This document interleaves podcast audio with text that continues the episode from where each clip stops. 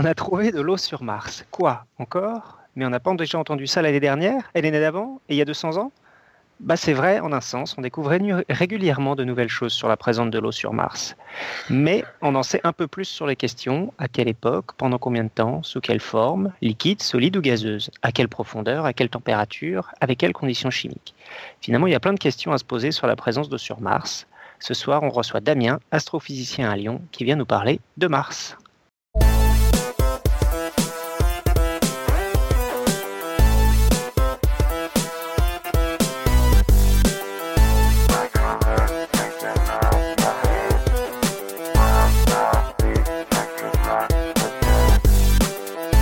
Donc ce soir, euh, c'est donc on n'est que trois, donc c'est une table virtuelle avec euh, Pascal euh, en Alsace. Salut à tous. Damien, donc notre invité en direct de Lyon.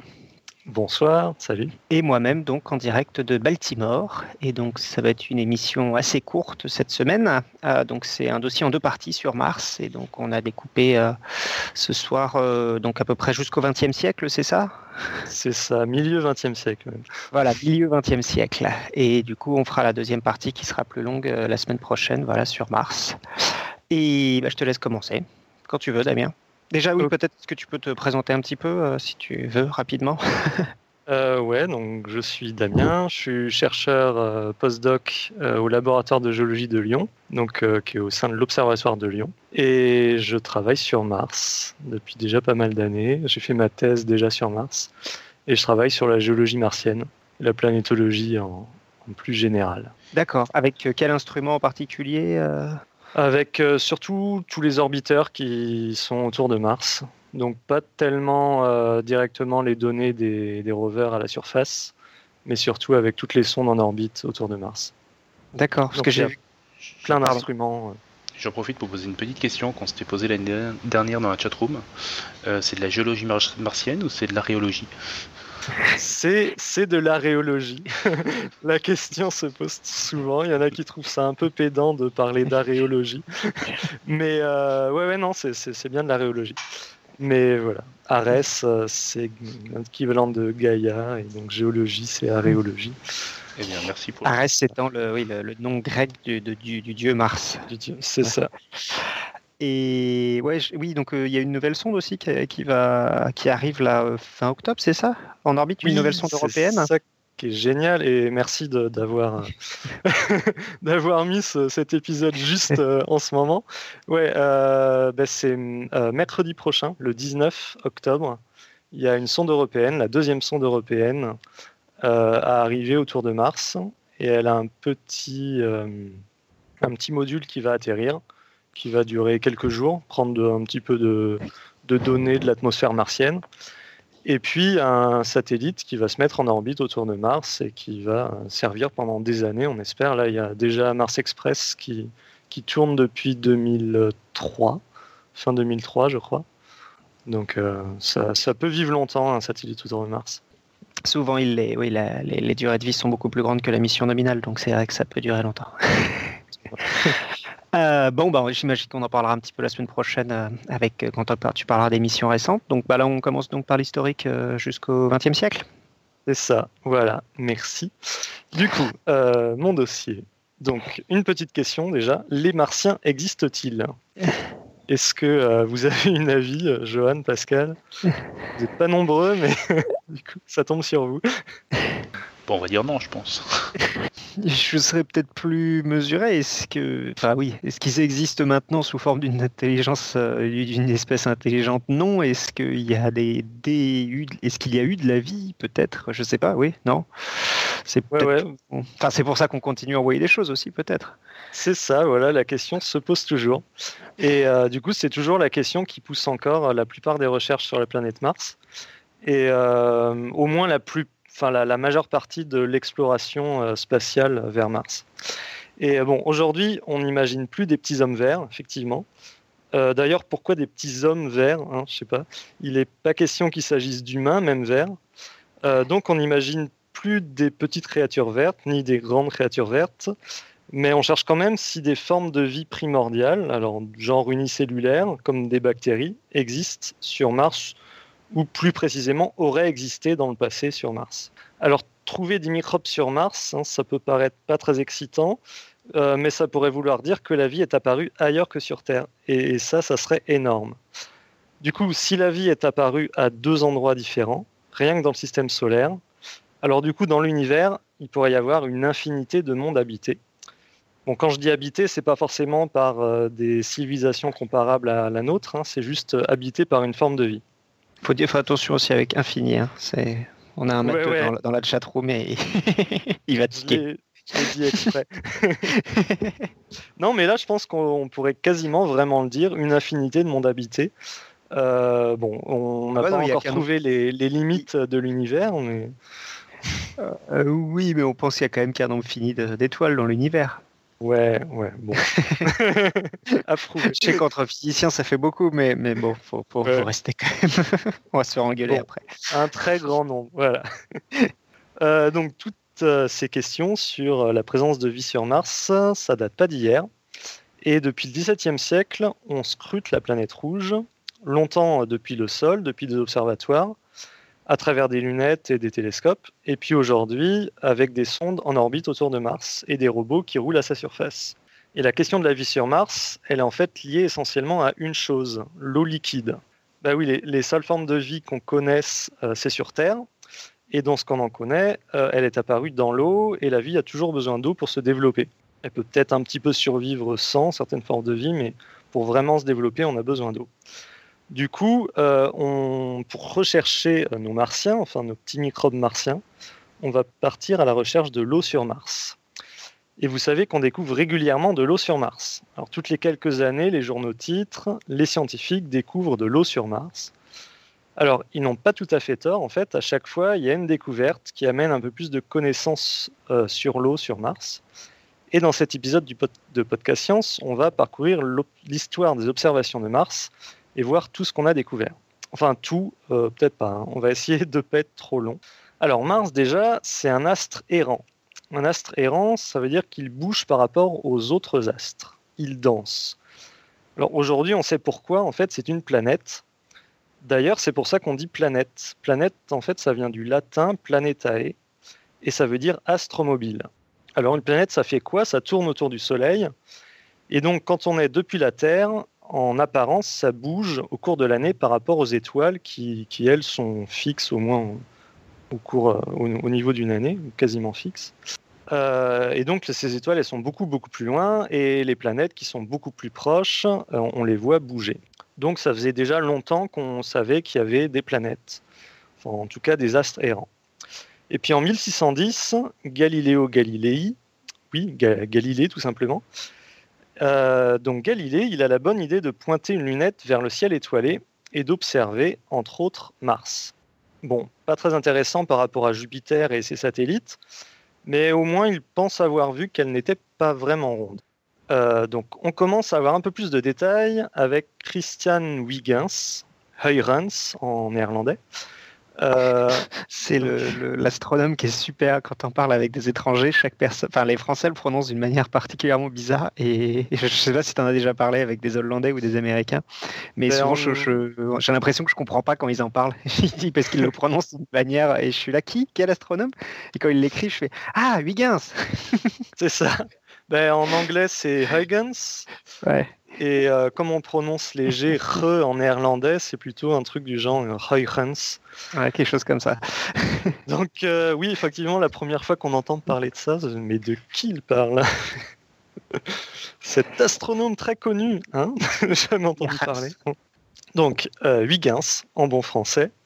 on le retrouve en 1659. Ça fait déjà 50 ans de, que Galilée a commencé à pointer sa lunette vers, vers les étoiles. Donc euh, Huygens reconnaît une forme sombre à la surface. Il en profite pour calculer la période de rotation de la planète. Oui, du coup, si on a un repère à la surface, on peut voir euh, sa rotation. Euh, du coup, il trouve à peu près 24 heures, donc c'est pas mal parce que la valeur est de 24 heures et 37 minutes. Et là où ça devient intéressant, c'est avec un peu plus tard avec Cassini, Giovanni Cassini. Alors il est, il est né en Italie, mais en fait il fait la plupart de ses observations en France. Il est même le premier directeur de l'Observatoire de Paris. il trouve une rotation de 24h40, donc on est à 3 minutes, hein, c'est pas mal. Mais donc, euh, à part la longueur des journées des Martiens, on veut en savoir un peu plus. Eh bien, euh, je disais que ça devient intéressant avec Cassini justement parce qu'il observe pour la première fois des taches blanches au pôle de Mars. Des calottes polaires, ouais, comme sur Terre. Du coup, on ne doute pas à l'époque qu'elles soient faites de glace d'eau. Bon, euh, ça, on va y revenir. Hein. Donc voilà, on a de l'eau sur Mars et apparemment, elle est gelée. Alors on saute de plus de 100 ans, nous voilà autour de 1780 en compagnie de... J'ai oui, une image, de Huygens, donc c'est les premiers dessins de, de, de Mars par Huygens. C'est discret, mais... voilà. Donc à l'époque, on n'avait pas de, on n'avait pas d'appareil photo, donc euh, on, faisait des dessins de ce qu'on voyait. Et du coup, euh, un dessin de, de Huygens euh, avec une grande tache sombre, mais quand même assez caractéristique pour que au bout de 24 heures, ils retrouvent la même tache sombre et du coup, ils, en déduisent la longueur de la journée. Mais il faut quand même se dire aussi que ça paraît complètement dingue parce que l'image est, vachement. Enfin, il n'y a pas beaucoup de détails, mais on n'avait pas mieux sur Pluton il y a encore deux ans. Hein. Ouais, ouais. Enfin, c'est ce que je veux dire, c'est que ça, ça peut. Enfin, c'est déjà, c'est déjà bien quoi. Et ça. Ben ouais, du coup, on peut euh, retrouver euh, en, au XXIe siècle la même histoire que euh, les 400 ans d'observation de, Mars. voilà. C'est joli. donc ouais, on, on, est 100 ans plus tard, on est autour de 1780, en compagnie de Sir William Herschel de Hanovre, mais qui observe essentiellement en Angleterre. Euh, c'est un très bon fabricant de lunettes, et puis il a découvert Uranus, il observe beaucoup les étoiles, mais aussi Mars, euh, parfois, ses heures perdues. Donc Herschel pense que de nombreux mondes extraterrestres doivent être habités. Du coup, euh, il imagine qu'il doit y avoir une atmosphère autour de Mars, et il veut calculer l'épaisseur de l'atmosphère, et pour ça il se sert d'occultation d'étoiles par Mars. Alors une occultation, qu'est-ce que c'est? Quand une étoile passe derrière le disque martien, sa lumière s'éteint progressivement en passant tout d'abord dans l'atmosphère martienne avant de passer derrière le disque de Mars. Du coup, euh, si vous avez bien compris ce qu'est une occultation, euh, les 26 et 27 octobre 1783, euh, Herschel suit ainsi deux faibles étoiles alors qu'elles passent derrière Mars. Mais les étoiles ne semblent pas du tout s'éteindre progressivement à l'approche de Mars, mais bien brusquement. Du coup, il en déduit que l'atmosphère euh, soit elle n'existe pas, soit au mieux elle est très ténue. Donc pas très sympa pour nos voisins les martiens. Euh, il arrive aussi à déterminer euh, l'inclinaison de l'axe des pôles et il trouve 28 degrés. En fait, c'est 25 degrés, mais bon, 28, c'est pas mal. Sur Terre, c'est 23,5 degrés, donc on est vraiment très proche, c'est quasiment pareil. Il y a donc des saisons sur Mars comme sur Terre. Alors, un collègue allemand de Herschel, Johann Hieronymus Schröter, voit en plus des zones sombres et des zones claires sur Mars. Alors lui, il pense que ce sont des nuages dans l'atmosphère martienne. Peut-être des nuages d'eau. Ces observations vont être écourtées, les Français envahissent l'Allemagne et détruisent son observatoire. Alors justement, un astronome français, Honoré Flogergue, fait des observations intéressantes. Il essaye de voir s'il y a des changements à la surface de Mars. Il trouve que les calottes polaires changent de taille assez rapidement. Alors il en tire des conclusions assez étonnantes. Voilà ce qu'il dit. Euh, si la fonte des glaces polaires sur Mars est bien plus rapide et bien plus complète qu'avec nos propres calottes de glace terrestres, dont la majeure partie résiste à la chaleur de l'été, il semble que la chaleur sur Mars est bien plus grande que sur Terre, alors qu'à cause de la plus grande distance entre la planète et le Soleil, elle devrait être moindre dans un rapport de 43%. Ceci est une raison supplémentaire à ajouter à celles qui ont fait croire aux physiciens les plus doués que les rayons du Soleil ne sont pas en eux-mêmes la cause de la chaleur, mais seulement une cause indirecte. Bon, on commence à s'égarer un petit peu. Donc on pense, euh, certains pensent que euh, sur Mars, il fait plus chaud que sur Terre. On va voir. On verra peut-être même que la semaine prochaine. En tout cas, François Arago, un autre, astronome français, observe que la calotte polaire sud montre des variations de surface plus élevées parce que le climat doit y être plus extrême. Mais alors, elles fondent ces calottes? Donc en fait, jusque-là, à la moitié du 19e siècle, la plupart des astronomes supposent que les zones sombres sur Mars sont des mers et les zones ocre, plus claires, des continents. Il y a même un astronome français, euh, il s'appelle Emmanuel Liet, il est installé au Brésil, en fait il est directeur de l'observatoire de Rio de Janeiro, qui publie une théorie selon laquelle les régions sombres sont en fait des traces de végétation et les clairs des déserts. Donc c'est pas bête, c'est un peu comme sur Terre, mais bon, tout le monde n'est pas d'accord. Il y a des gens qui cherchent d'ailleurs, euh, enfin toujours sur les exoplanètes, il y a des gens qui font ce genre d'études, hein, pour qui regardent, qui regarderaient la réflexion sur une exoplanète et qui en déduit de la végétation, enfin à partir de des images qu'on obtiendrait, comment est-ce qu'on pourrait déduire la présence de végétation. Donc c'est pas complètement idiot, c'est ça que je veux dire. Après, bon, il s'est planté, mais. non, mais par analogie avec la Terre, euh, ça peut, ça, ça, marche. Hein, si, on n'a que la Terre comme exemple. Mais euh, on n'arrive pas encore à, à, voir des détails à la surface des exoplanètes. Hein. Non, euh, bah, ce serait plus. Ça, va pas tarder, euh, non, parce qu'on n'arrivera jamais à résoudre une exoplanète parce qu'il faudrait un télescope, de la, enfin, soit envoyer un truc là-bas, donc ça veut dire euh, plusieurs dizaines d'années de voyage, soit, soit, enfin, il, faut, il faudrait résoudre la, surface et pour résoudre la surface, il faudrait des, des, télescopes de taille énorme, donc on verra jamais particulièrement de détails par, à la surface. Par contre, on peut effectivement prédire quelle est la le spectre en réflexion et en émission qu'on obtiendrait s'il euh, il y a des forêts, il y a de l'eau, il y a euh, telle molécule dans l'atmosphère, etc., etc. Et il y a des gens bah, qui font ça. Il y a des gens, par exemple, qui essaient de chercher quelle serait la tête d'une réflexion du, de l'étoile dans l'océan d'une exoplanète. Ça ferait une sorte de flash, comme quand on a mm. euh, l'eau qui se réfléchit dans le soleil qui se réfléchit dans l'eau quand on passe au-dessus d'un avion. Et ils cherchent à identifier quelles sont les caractéristiques de ce genre de tâche. C'est très Bon. Une réflexion Très spéculaire. C'est ça. Ouais, mais la, la, spectro euh, des, exoplanètes, ça, c'est un, des prochains trucs à suivre. Donc euh, bah là, ils en sont là à deviner euh, ce que sont les, les tâches sombres et les tâches claires. Donc des océans ou des traces de végétation, tout le monde n'est pas d'accord. Et le père Pietro Angelo Secchi, Secchi, je ne sais pas comment ça se prononce en fait, euh, de l'Observatoire du Vatican. Euh, il écrit même deux ans plus tard, donc après euh, Emmanuel Liet, que l'existence de mers et de continents a été définitivement prouvée sur Mars. Donc on, est, on est sûr de soi. Donc on commence à cartographier de mieux en mieux les mers et les océans. Et on a de belles cartes du français Camille Flammarion et du hollandais Frédéric Kaiser à cette époque.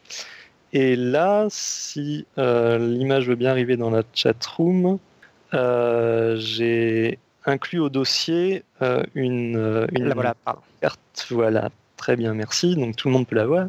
Enfin, tout le monde, tous ceux qui, sont, qui suivent en direct. donc, dans la chat room, il y a une carte de Flammarion qui date de 1884.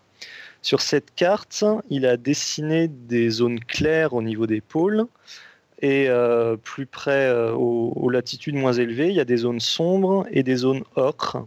Donc euh, chacun commence du coup à, donner des noms à ses mers et à ses continents, mais chacun y va de ses propres noms aussi. Donc sur la carte dans la chatroom, on peut voir le continent Huygens, le continent Galilée. Donc il essaie de, à l'époque déjà d'honorer les astronomes prédécesseurs. Et euh, c'est finalement plutôt Giovanni Virginio Schiaparelli, Schiaparelli, je dirais tout simplement, qui introduit un nouveau système, une nomenclature, qui donne des noms en 1877. Et euh, beaucoup de noms euh, donc donnés par Schiaparelli sont toujours utilisés aujourd'hui. Ah oui, Mars a aussi ses petites lunes, des petits satellites naturels. Il y en a deux, Phobos et Deimos. Ils sont bien plus petits que notre lune à nous.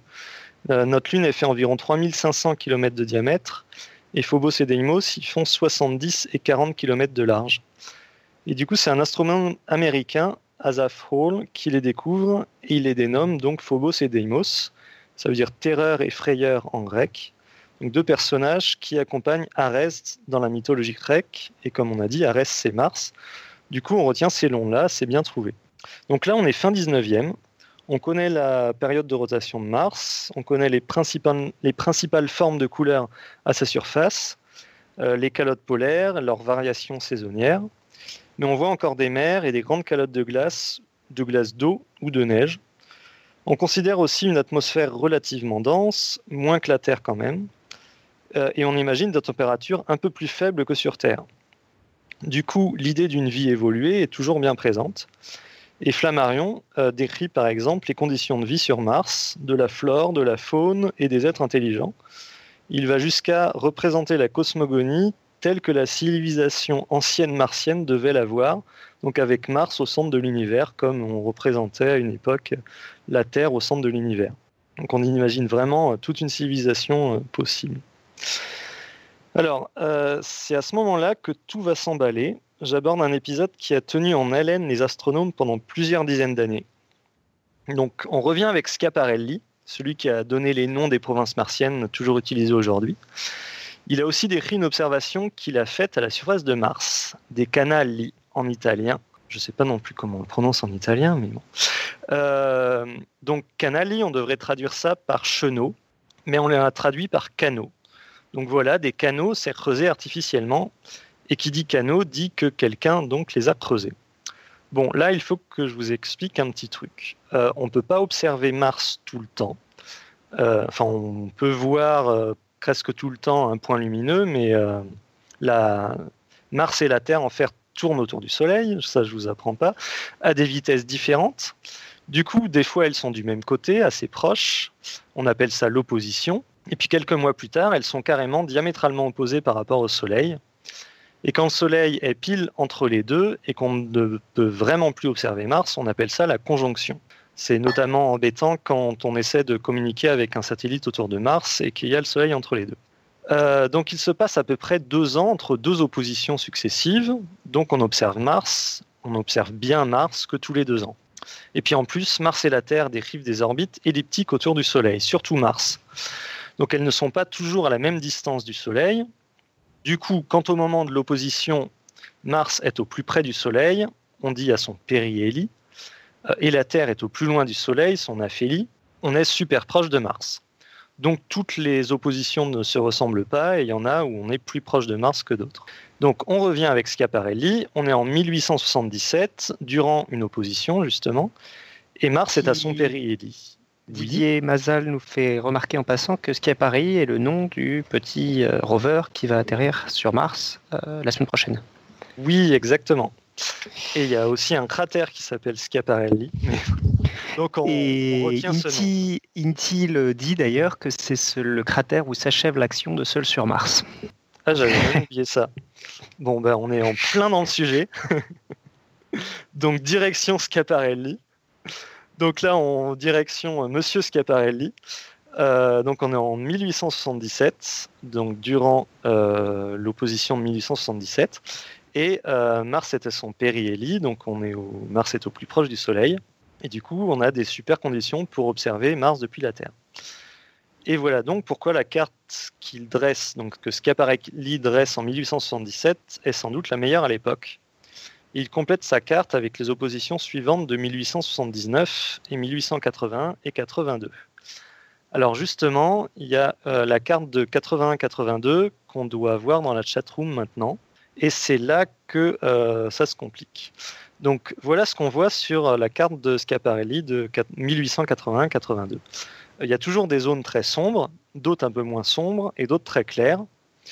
Mais ce qui frappe quand on regarde cette carte, c'est qu'il y a un grand nombre de lignes presque droites. Elles sont très sombres.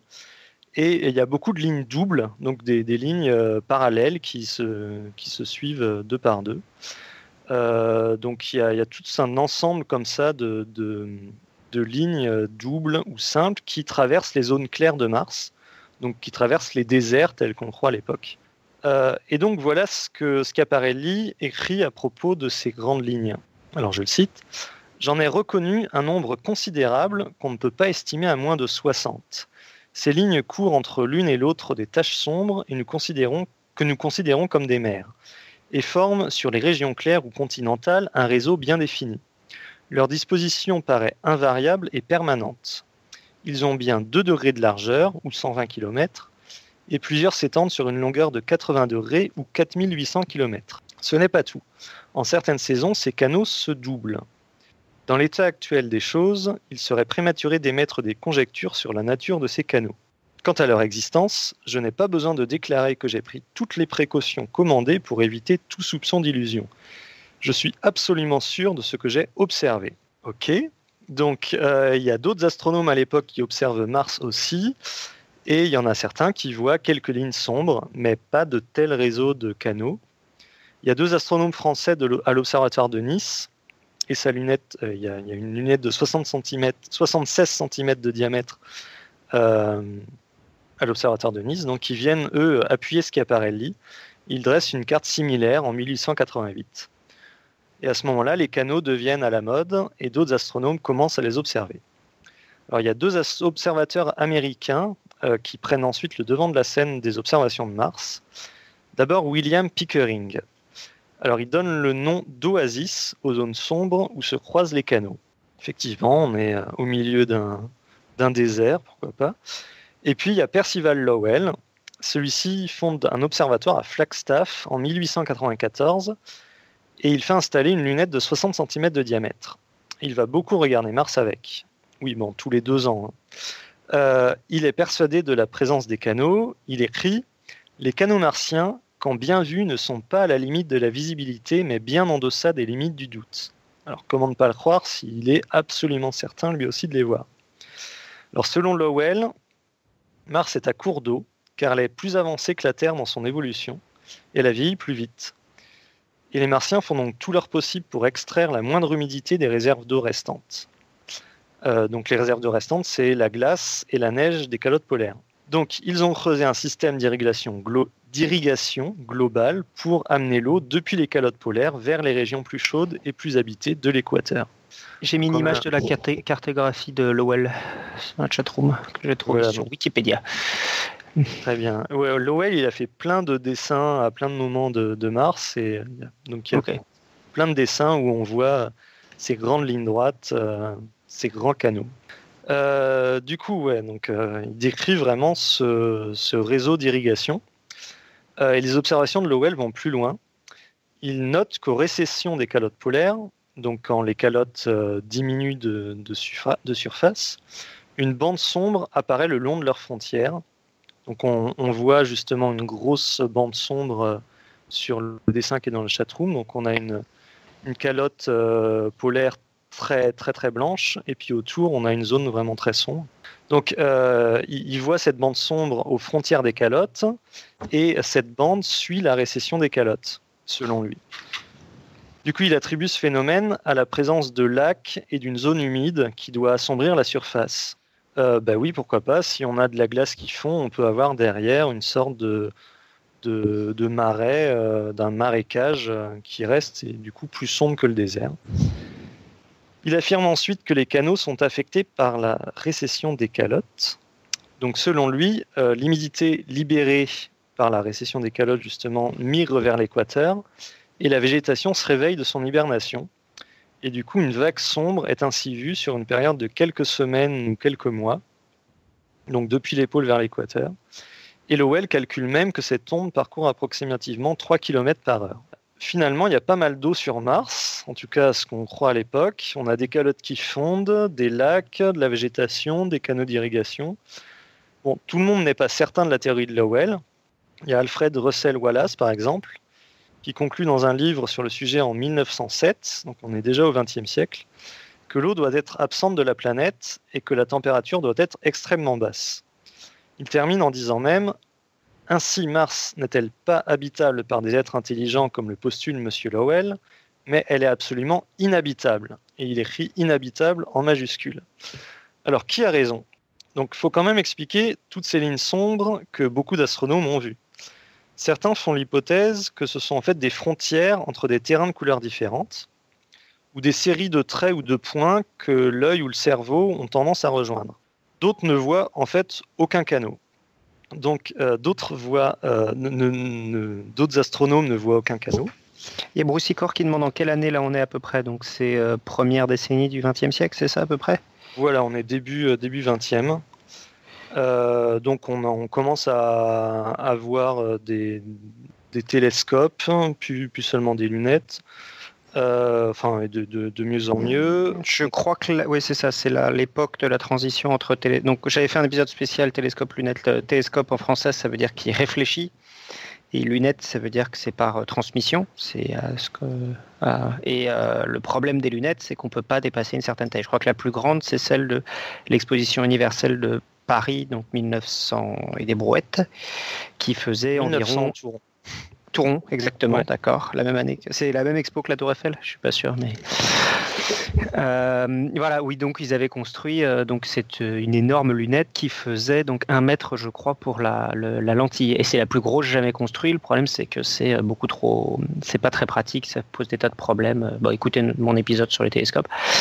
Et à partir de ce moment-là, par contre, les, donc on a vu l'intérêt d'avoir des surfaces réfléchissantes parce qu'un miroir, ça peut être beaucoup plus grand et du coup, c'est le point de transition où on passe vers les télescopes. Voilà.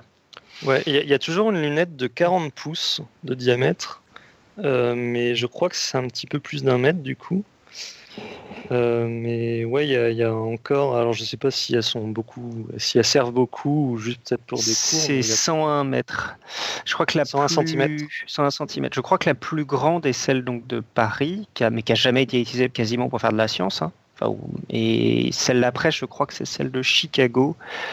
Euh, qui effectivement était. Mais, mais ça, le problème, c'est que ça, du coup, faut, faut, des distances énormes focales. Du coup, ça veut dire pour un mètre, ça veut dire qu'il faut. Euh, la, longueur après de la lunette euh, commence à devenir extrêmement grande. Je crois qu'on parle de, de, plusieurs dizaines de mètres, quoi. Donc, il faut les placer dans un observatoire, quoi. Donc, c'est pour ça qu'on passe au télescope après, ce qui permet de de réduire tout, un peu l'encombrement et d'agrandir le miroir en réduisant l'encombrement.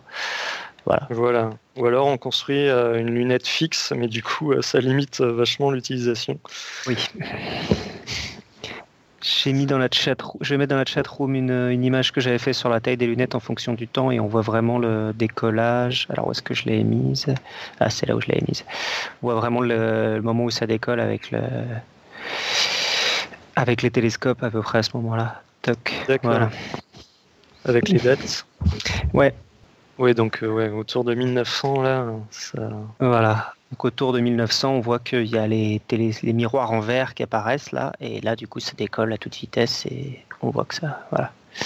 Alors justement, le mont Wilson qui est sur le indiqué euh, comme un des exemples sur le sur l'image dans le chatroom, on va en parler un petit peu plus loin, je crois.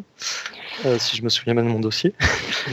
et c'était le, plus grand à l'époque, à l'époque de sa construction, qu'au début du XXe.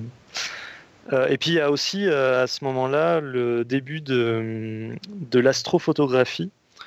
Donc on commence à, prendre des images, donc ça permet de faire des poses plus longues.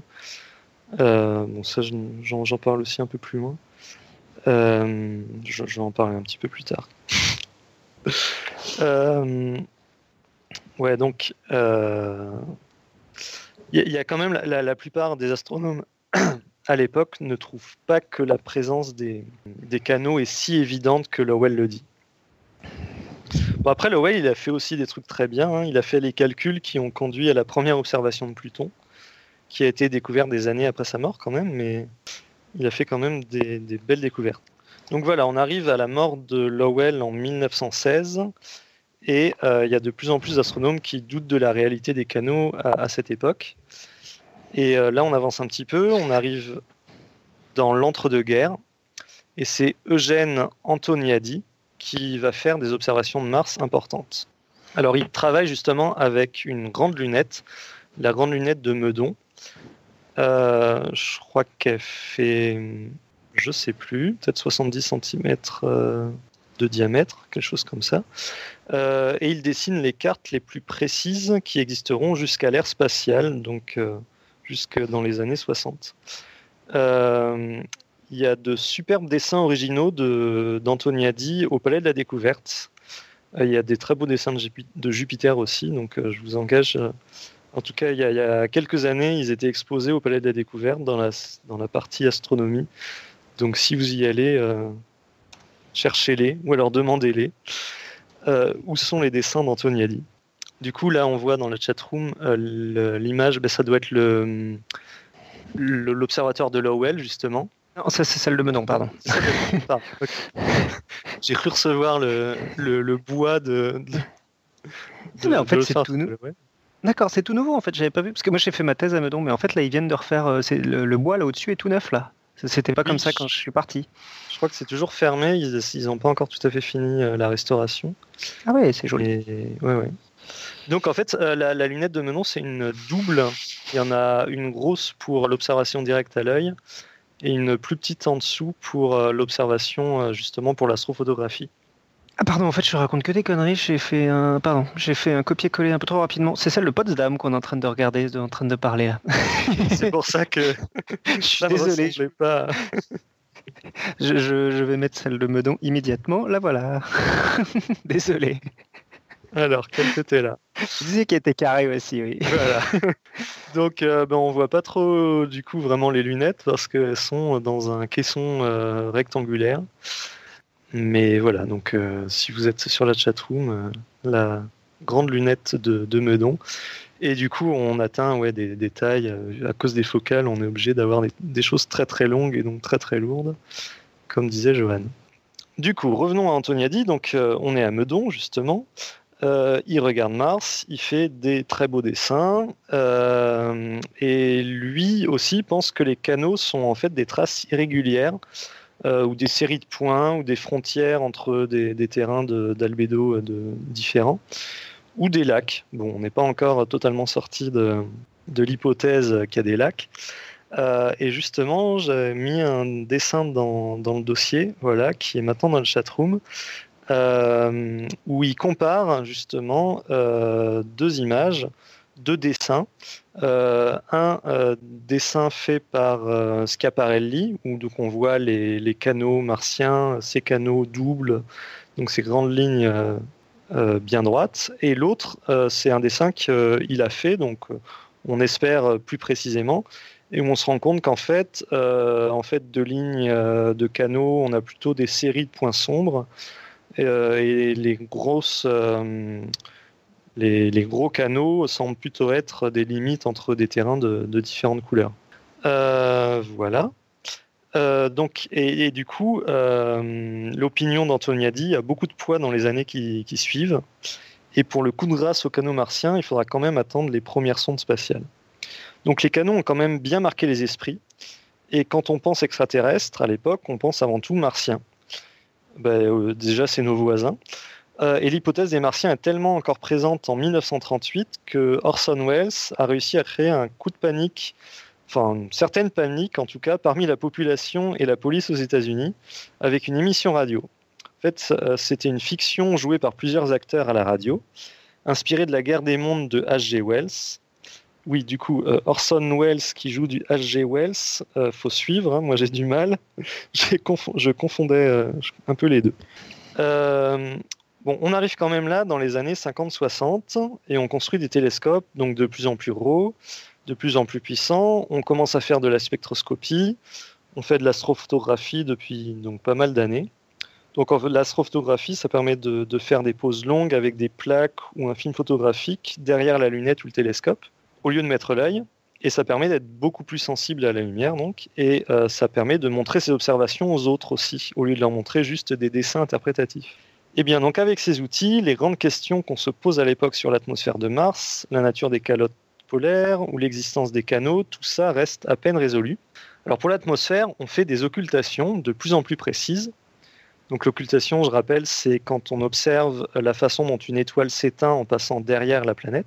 Donc on fait des occultations et tous les résultats donnent encore des valeurs de pression de l'atmosphère bien trop élevées, en fait 10 à 20 fois trop élevées par rapport à ce qu'on sait aujourd'hui.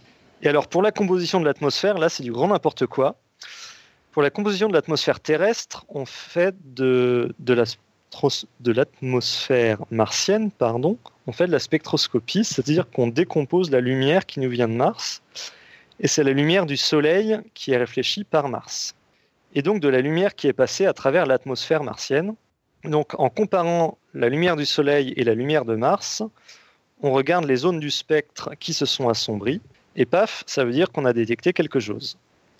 Le problème, c'est qu'on fait ça depuis la surface de la Terre à l'époque. Et donc, cette lumière qui vient de Mars, elle passe aussi par l'atmosphère terrestre, et du coup, difficile de savoir ce qui vient de Mars et ce qui vient de la Terre. Alors là, ils ont utilisé deux façons de faire. Déjà au 19e siècle, Jules Janssen de l'Observatoire de Meudon aussi va euh, en haut de l'Etna. Janssen, moi je dis Janssen. Janssen. Jean, Janssen, ok. Ouais. Bon, en- il est en France, donc euh, prononçons. D'accord. Janssen. Qui a été directeur de l'Observatoire de Paris, lui aussi. Voilà, exactement, à l'époque où Meudon se construisait. Je crois qu'il est euh, l'instigateur de, de la construction euh, de, de l'observatoire de Meudon. Il y a une histoire d'ailleurs sur lui. euh, pendant le siège euh, de Paris euh, à la Commune, je crois.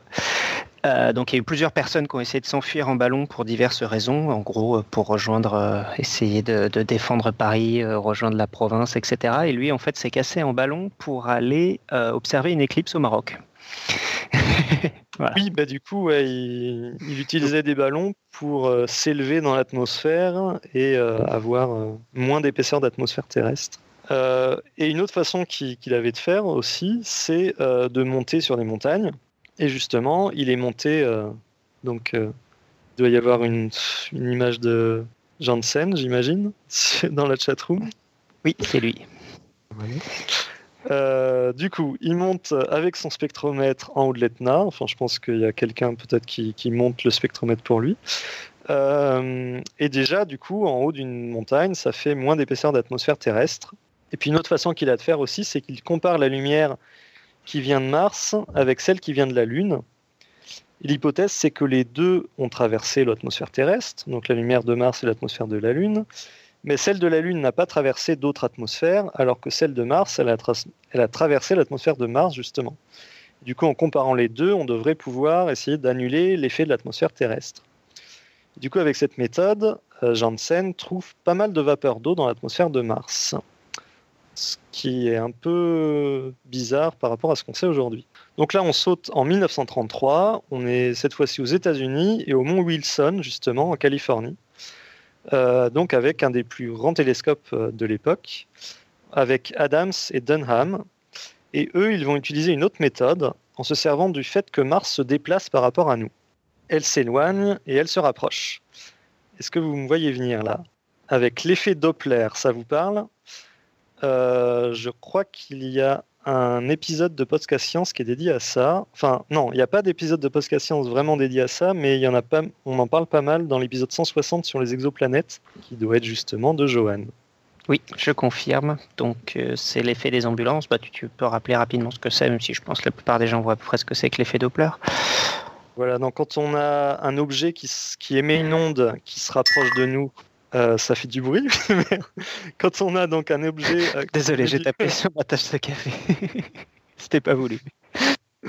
Euh, quand on a un objet qui émet une onde qui se rapproche de nous, la longueur d'onde devient plus petite, et quand l'objet qui émet une onde s'éloigne de nous, la longueur d'onde devient plus grande. Du coup, même chose pour Mars, quand elle s'éloigne de nous, ce qu'elle, les- la lumière qu'elle réémet va s'agrandir, enfin les- la longueur d'onde va grandir, et l'inverse quand elle se rapproche de nous. Euh, donc, euh, l'effet Doppler pour étudier l'atmosphère de Mars. Oui, oui. En fait, dans le spectre, on cherche des longueurs d'onde où la lumière est absorbée. Par exemple, euh, par, des, molécules, par exemple par le dioxygène ou le dioxyde de carbone ou l'ozone. Et on sait très bien à quelle longueur d'onde chaque gaz absorbe. On a fait, des on a fait plein de- de- d'expériences en laboratoire sur Terre. Alors voilà, s'il y a de la vapeur d'eau dans l'atmosphère terrestre, et il y en a, hein, on sait à quelle longueur d'onde on va voir, on va la voir, cette, vapeur d'eau, dans les spectres. Et maintenant, s'il y a de la vapeur d'eau dans l'atmosphère de Mars, alors que Mars est en train de s'éloigner ou de se rapprocher de nous, alors on devrait voir la trace de cette euh, vapeur d'eau dans les spectres légèrement décalée par rapport à l'eau dans l'atmosphère terrestre. J'espère que vous me suivez. Comme ça, on peut séparer la vapeur d'eau terrestre de la vapeur d'eau martienne et on peut faire la même chose pour les autres molécules. C'est pas bête du tout comme idée. Euh, encore faut-il un instrument assez précis pour justement euh, détecter cette euh, différence en longueur d'onde. Donc on est en 1933 et Adams et Dunham font ça. Ils trouvent que selon leur instrument, il n'y a pas assez d'oxygène dans l'atmosphère de Mars pour être détectable. Donc a priori, pas d'oxygène. Avec la même méthode, en 1947, Gérard Kuiper, celui qui a donné son nom à la stature du même nom, Kuiper donc, trouve des traces de dioxyde de carbone depuis un observatoire des États-Unis. Donc déjà, de l'oxygène, pas d'oxygène, pardon, du dioxyde de carbone. Et puis en 1963, Audouin Dollfus, depuis les Alpes suisses, dit voir un peu de vapeur d'eau. Donc peut-être de l'eau quand même. Alors pour l'atmosphère de Mars, à l'époque, on n'a pas beaucoup de points de comparaison. On connaît la composition de l'atmosphère terrestre et on sait que la Lune n'en a pas. Du coup, les gens imaginent surtout que sur Mars, on doit avoir essentiellement du diazote comme sur Terre. Alors, et pour les calottes polaires, vu les gigantesques surfaces qu'elles occupent et libèrent chaque saison, on imagine avoir d'énormes quantités d'eau dans l'atmosphère en intersaison. Si on a toute cette quantité de calottes polaires euh, faites de glace d'eau qui, qui s'évapore, on devra avoir beaucoup d'eau. Mais on détecte peu ou pas de vapeur d'eau quand même dans l'atmosphère. Du coup, euh, certains pensent que les calottes polaires doivent être très fines, peut-être juste quelques centimètres, ou juste une petite gelée blanche qui se dépose au pôle et qui suffirait à montrer ces grands pôles tout blancs. Et en 1950, on pensait toujours fermement qu'il s'agissait de glace d'eau, même si certains avaient proposé de la glace de dioxyde de carbone quand même, la gaz carbonique quoi. Alors voilà, nous sommes en 1960 et de l'eau sur Mars, bah, finalement on n'en sait toujours pas grand-chose. Il va falloir attendre l'exploration spatiale et donc c'est la semaine prochaine pour en savoir plus. Voilà, bah, merci bien. Euh, donc je ne sais pas s'il y a des questions, j'en ai eu quelques-unes, je crois, vu passer quelques-unes. Euh, tac, tac, tac. Euh, donc il y a une blague de GPIF qui dit qu'il y a une blague, il y a un documentaire sur les Martiens qui s'appelle Mars Attack de Tim Burton. Un bon documentaire. Et il y a Didier Mazal aussi qui nous fait remarquer, parce qu'au début, tu as dit que si on trouve de la vie sur plusieurs planètes, ça veut dire qu'il y en a partout. Il dit aussi que c'est aussi possible que la vie soit apparue sur un seul des objets, puis a été dispersée après euh, par des éjectats de collision. Exactement, ouais. Euh, ça s'appelle la panspermie. Donc euh, ensemencer une planète avec la vie d'une autre planète. Il y a un film aussi sur ça où la vie sur Terre vient de Mars. Ah, comment il s'appelle? Bref, j'ai oublié. Emission to Mars. ah, je me souviens plus de ce détail. Ça fait longtemps. oui, ça fait longtemps aussi. Euh, voilà. Mais euh, ouais, ouais, exactement. Bah, après, on espère que si on découvre de la vie martienne, enfin de la vie sur Mars en tout cas, euh, si elle est exactement identique à la, vie euh, qu'on connaît sur Terre, là, on, ça sera quand même très douteux parce qu'il y a peu de chances d'avoir exactement les mêmes formes de vie. et après, si c'est une vie qui fonctionne avec des molécules différentes, euh, qui, n'utilisent pas les mêmes acides aminés, par exemple. Là, euh, par contre, on sera quand même à peu près sûr que c'est une origine de vie différente. Donc on espère pouvoir faire la différence. Très bien. Euh, ok, donc on va passer rapidement. je suis désolé, je suis un peu pressé aujourd'hui, donc on va aller rapidement sur la fin. Tu reviens la semaine euh, prochaine. Tu reviens la semaine prochaine de toute façon. Euh, donc tu avais préparé un petit pitch pour la semaine prochaine pour euh, nous teaser un peu. Alors, voilà le pitch. Alors, les Martiens existent-ils? Vont-ils sauter sur les premières sondes qu'on va envoyer chez eux pour les détruire et nous faire comprendre qu'on n'est pas les bienvenus? Vont-ils se cacher dans le sous-sol parce que ce sont de grands timides? Vous le saurez peut-être dans le prochain épisode. La semaine prochaine, il nous reste plein plein de choses à voir. Il s'en est passé pas mal de choses depuis 50 ans qu'on envoie des choses vers Mars. À la semaine prochaine. Euh, très bien. Donc, je vous rappelle euh, qu'on avait donc un quiz du mois, euh, toujours en attente. Donc, on attend. On a déjà eu quelques réponses. Et donc, c'est si vous touchez un oisillon tombé du nid, il s'imprégnera de votre odeur et ses parents le laisseront mourir de faim. Un faux ou un tox Qu'est-ce que t'en penses, Damien? Ben Moi, c'est ce qu'on m'a toujours dit. Mais voilà, donc. le dicton populaire euh, a tendance à dire ça. Et justement, je me suis toujours euh, interdit de d'aller fouiller dans les nids à cause de ça. Alors, euh, si, si tout est faux, je serais très déçu quand même. Alors que tu aurais pu faire chier les oisillons. voilà, c'est ça. Ok, donc comme d'habitude, on attend vos, ce que vous en pensez, vos anecdotes, voilà, votre opinion. Euh, c'est pas euh, la, réponse officielle, ça sera euh, Alan, notre ancien dictateur, qui va s'en charger de l'affaire avec des sources sérieuses, etc.